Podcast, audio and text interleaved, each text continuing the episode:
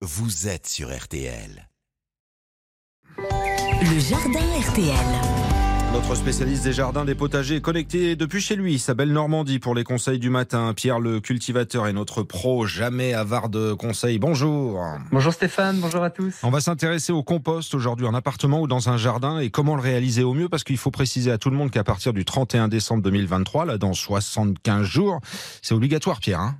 Mais oui, le compost va devenir obligatoire. Donc on va avoir l'obligation de réduire nos déchets, de composter nos déchets, nos déchets de cuisine, puisque le compost, c'est un processus qui consiste à réduire les déchets, les épluchures de légumes, les restes de repas pour en générer un amendement pour le jardin potager.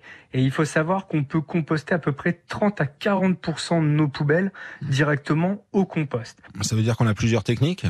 Alors oui, il existe plusieurs techniques. Donc la technique qu'on connaît un peu tous, c'est la mise en place d'un bac à compost au fond de son jardin. Ça consiste à tout simplement faire un tas de déchets et on va jeter dans ce tas de compost, dans ce bac, l'ensemble de nos déchets de cuisine. Donc l'ensemble des épluchures de légumes, les restes de repas. On fait attention quand même à la viande et au reste de poisson, etc., qui vont attirer les rongeurs.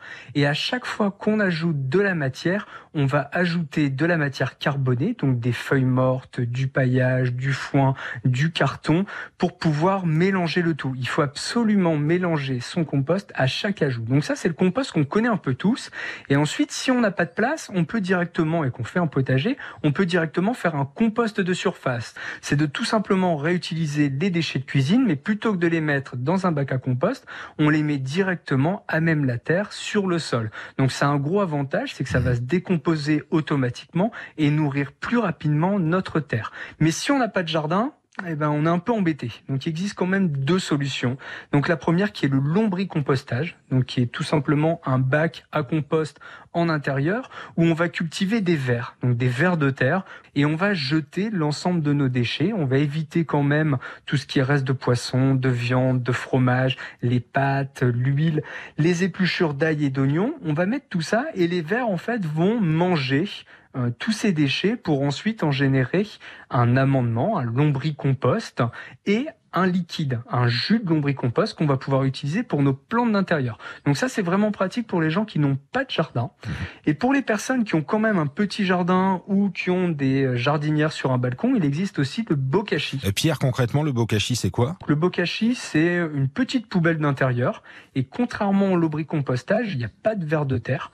Et on va composter l'ensemble de nos déchets dans cette poubelle sans oxygène. Donc on va vraiment utiliser une poubelle hermétique où on va mettre l'ensemble des déchets et on va pouvoir récupérer un jus. Seul petit inconvénient du bokashi, c'est qu'on va récupérer quand même un amendement qu'on va devoir utiliser dans une jardinière ou en terre. Donc il nous faut un extérieur. Voilà, vous savez tout sur le compost en appartement ou dans un jardin. C'est signé Pierre le cultivateur. Le rendez-vous du samedi matin, vous n'hésitez pas, hein, c'est précieux. Vous avez le replay, le podcast sur l'appli RTL à partir de top maintenant.